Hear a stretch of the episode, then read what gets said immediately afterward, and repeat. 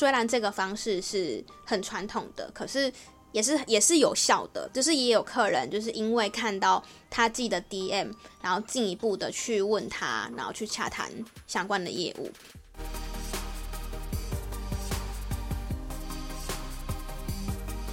欢迎来到业务人生教我的事，我是频道的主持人吴马，同时也是 COG ICOG 职场女装的创办人。在这个频道里呢，会和你聊聊我十年以来的业务经验谈，有时候呢，也会邀请到各行各业的业务好友们或创业家们来和我们聊聊他们的人生故事哦。听众朋友们，新年快乐！虽然听到这一集的时候呢，已经过了几天的新年了，但还是不免俗的要跟你说一声新年快乐。不知道你会不会和我有一样的感觉，总觉得好像新的开始就会让你特别呃，算振奋人心吗？或者说特别想奋力一搏。或特别有冲劲的感觉，尤其是可能我的听众大部分的都是从事业务工作，不晓得说你会不会在一年的刚开始的时候有这种感觉？但我自己是觉得，每一次新的开始，不管是一整年的新的开始，或是面对新的工作，或是面对新的挑战，只要是一个新的呃或新的目标，只要是一个新的事情，总是会让我觉得特别的。兴奋，特别的开心。那我也想要把这样子的一个心情分享给你。今天这一集呢，比较会有一些呃，没有，应该说今天这一集没有一个主轴，它算是我跟你们分享一下我最近发生的事。那也有一些也是跟业务有关，呃，算是我现在创业的过程当中遇到的一个状况。但我觉得跟呃业务也蛮有关系的。我在大概去年年底的时候呢，我有受邀去参加一个教育电台的广播。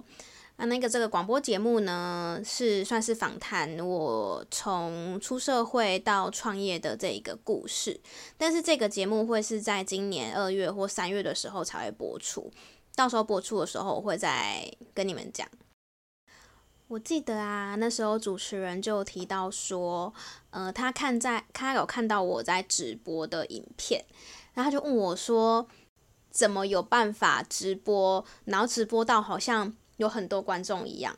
这并不是说哦，我的观众有多或有有很多，或是有很少或什么的，因为他告诉我说，因为他本身是老师，那因为老师因为疫情的关系，所以这几年也都只能用直播的方式跟学生上课，那。学生可能就不一定会很专心上课嘛，变成是说有时候会好像在跟电脑电脑讲话的感觉，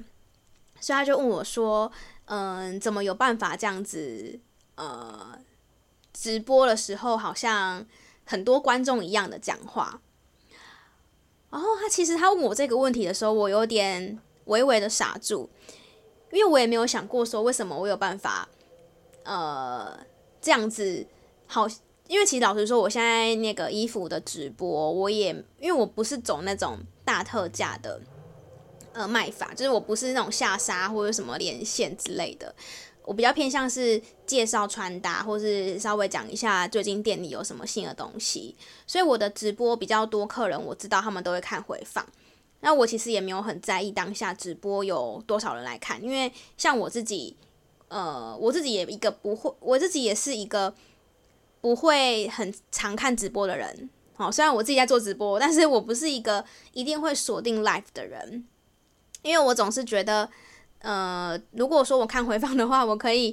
就是跳直接跳到我想要看的地方。可是因为直播没办法，直播就是要一直在那个上面。但是有时候可能我们呃手边会很多事情要忙嘛，就可能没有那个时间可以这样子看直播。虽然我这样讲，好像。看直播的人都很闲，是不是？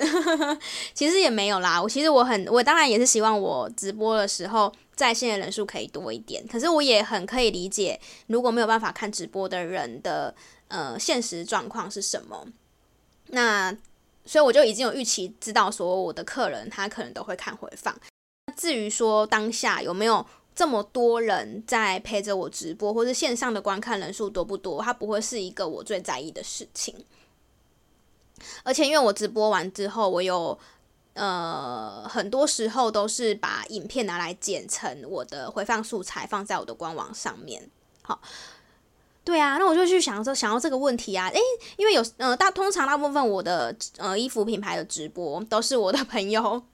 都是我朋友，就是会上来跟我聊天啦。对，就是比较偏向是比较熟的，或者有一些可能客人他已经跟我们熟到变成朋友了，然后有时候会上线来跟我们聊聊天，这样子。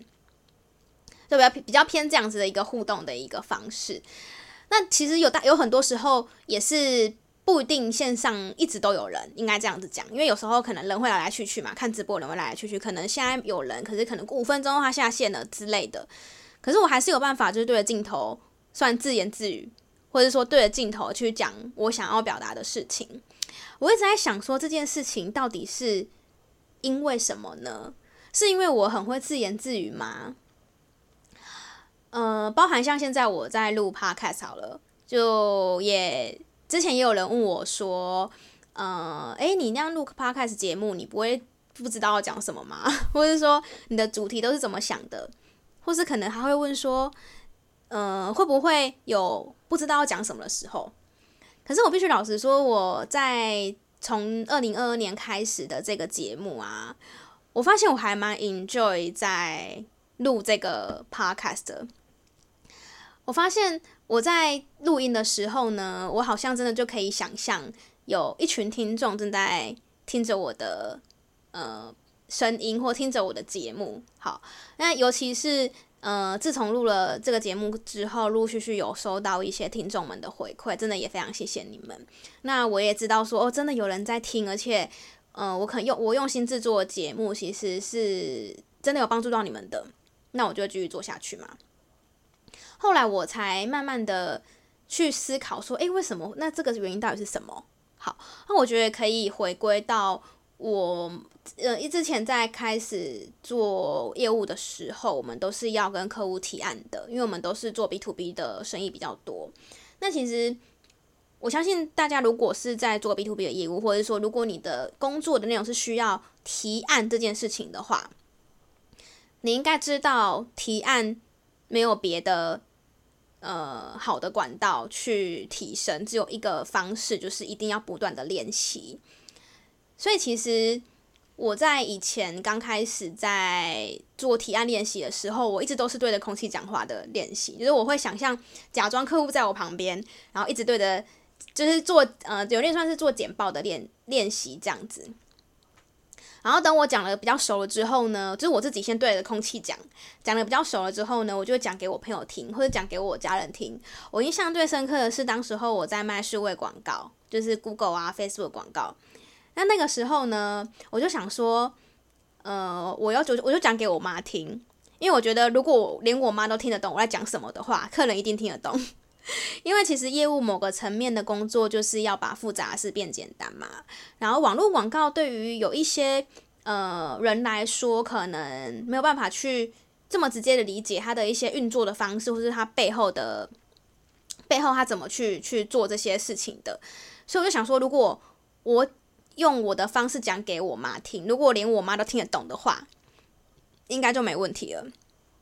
所以那时候我也会练习讲给我妈听，然后包含到之后呢，我们在不同的工，我接到不同的工作，面临到不同的挑战的时候，包含要讲 seminar，或是有一些比较大型的场合的演讲的时候，其实也是一样，就只能不断不断不断的练习。那练习呢，有时有很多时候你都只能对空气练习，就是没有真正的观众，没有真正的听众在下面听你讲。或许吧，或许是从那个时候开始。我就会自己去想象说，当我在讲话的时候，就是前面有一个人，或是对对面有一个人之类的。我这样讲不是 不是恐怖的故事哦，是这是单纯觉得是一个练习简报很好的方式。不知道你是不是也有这样子自言自语的能力呢？好，如果有的话，或许你也适合可以当一个 podcaster 哦。第二件事呢，是我最近生活跟工作的一个体悟吧。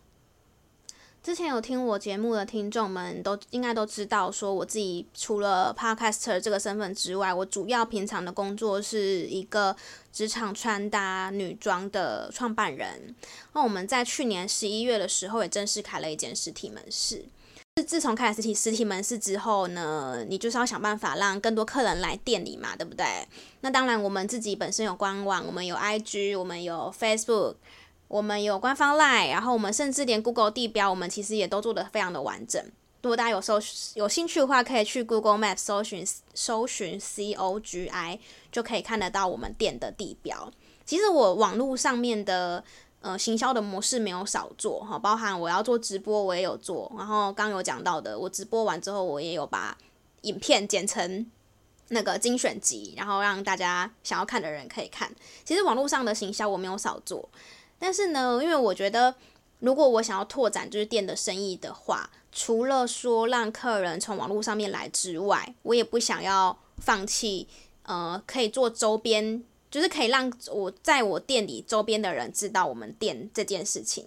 因为我发现现在的人话，有很多人走路都在看手机，没有没有认真在走路。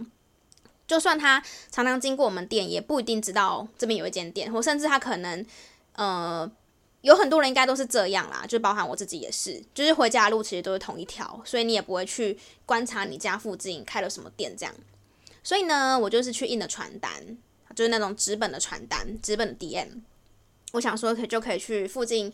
呃发传单哈，或者是说可以去投信箱这样子。但我发现呢，我觉得有一件事非常的奥妙，呃，好像很多人对于现在发传单这件事情觉得很问号，就是他听到你说要发传单，就会觉得啊，现在还有人这种方式吗？应该没有用吧？会投以一种就是奇怪的眼光看着你。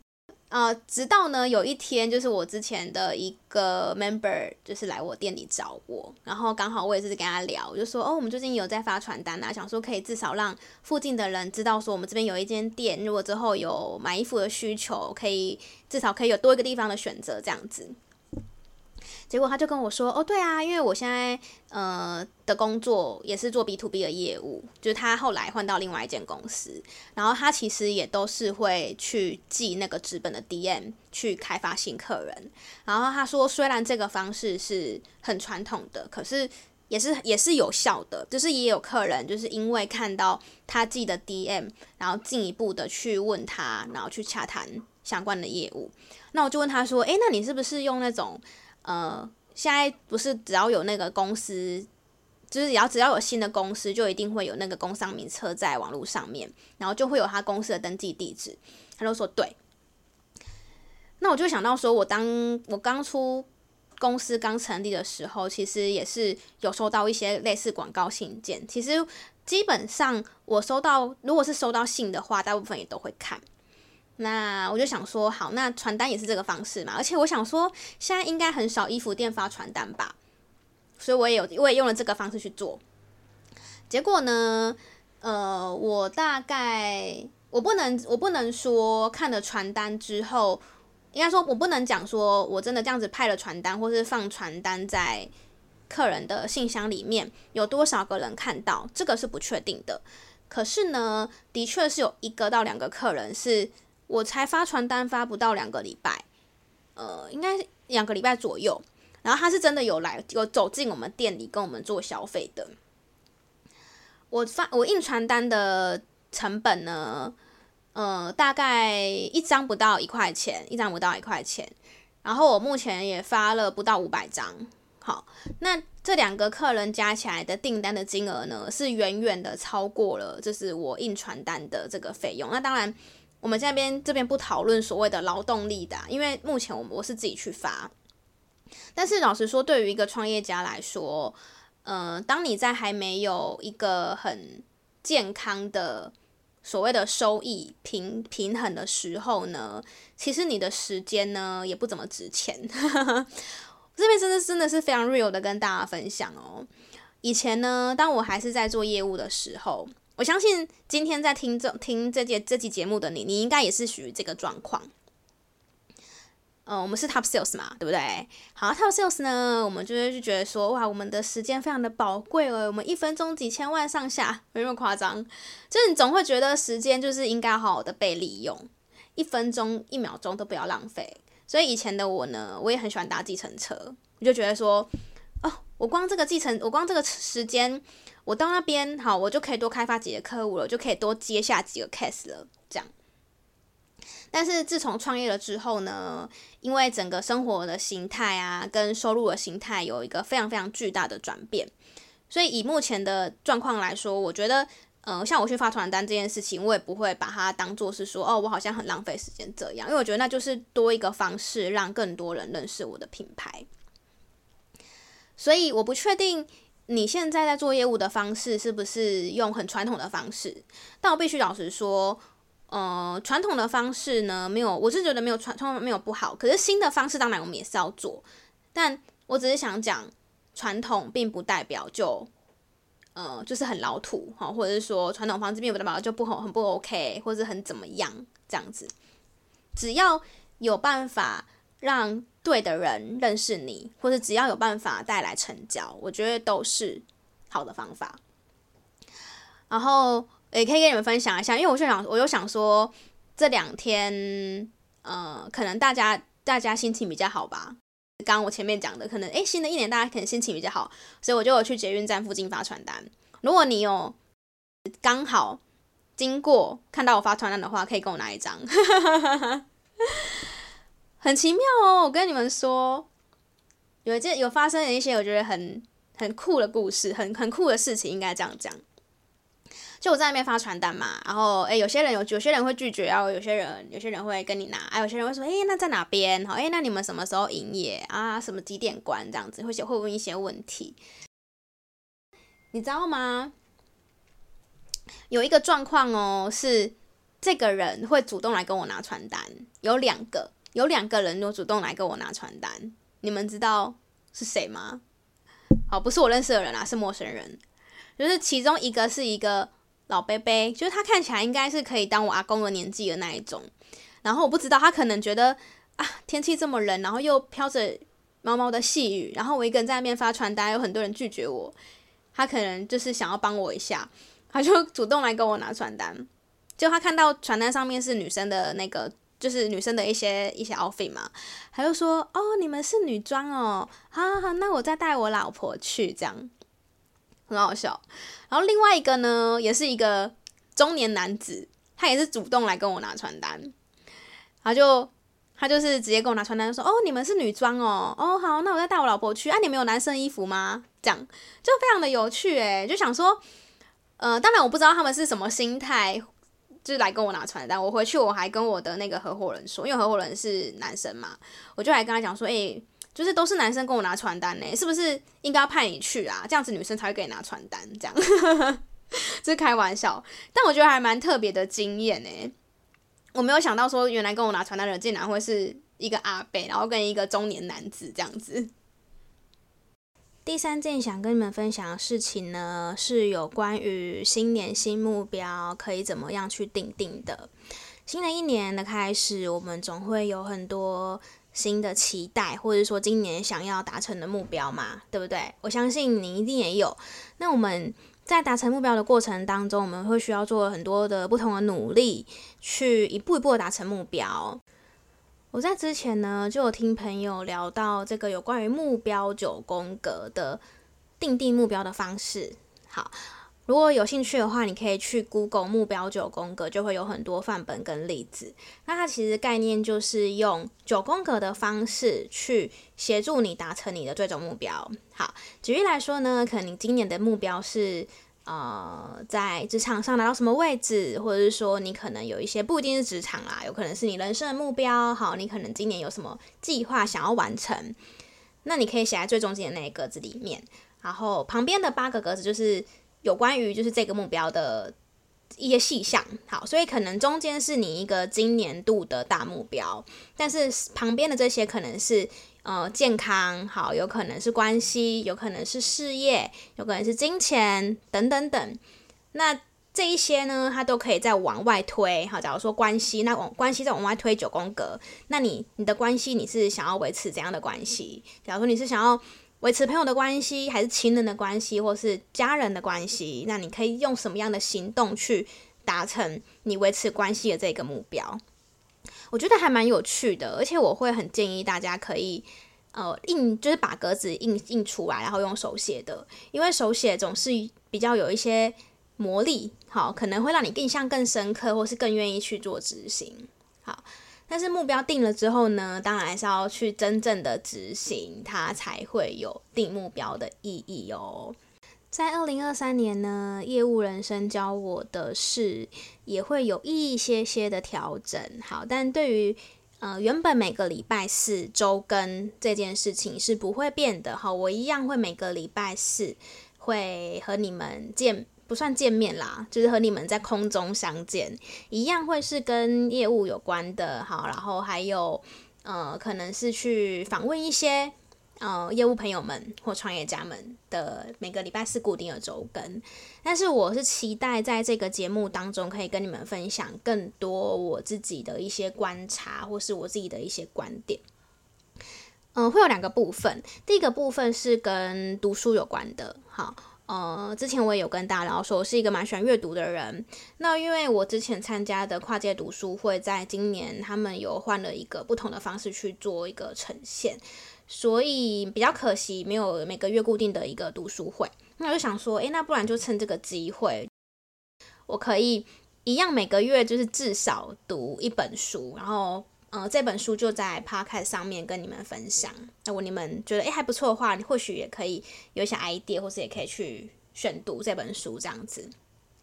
另外的部分呢，就是有关于电商跟数位呃广告类的吧，因为这是我本来的背景。好，我不想，我也不想要放弃。虽然说我现在自己创业了，然后在做女装的选品。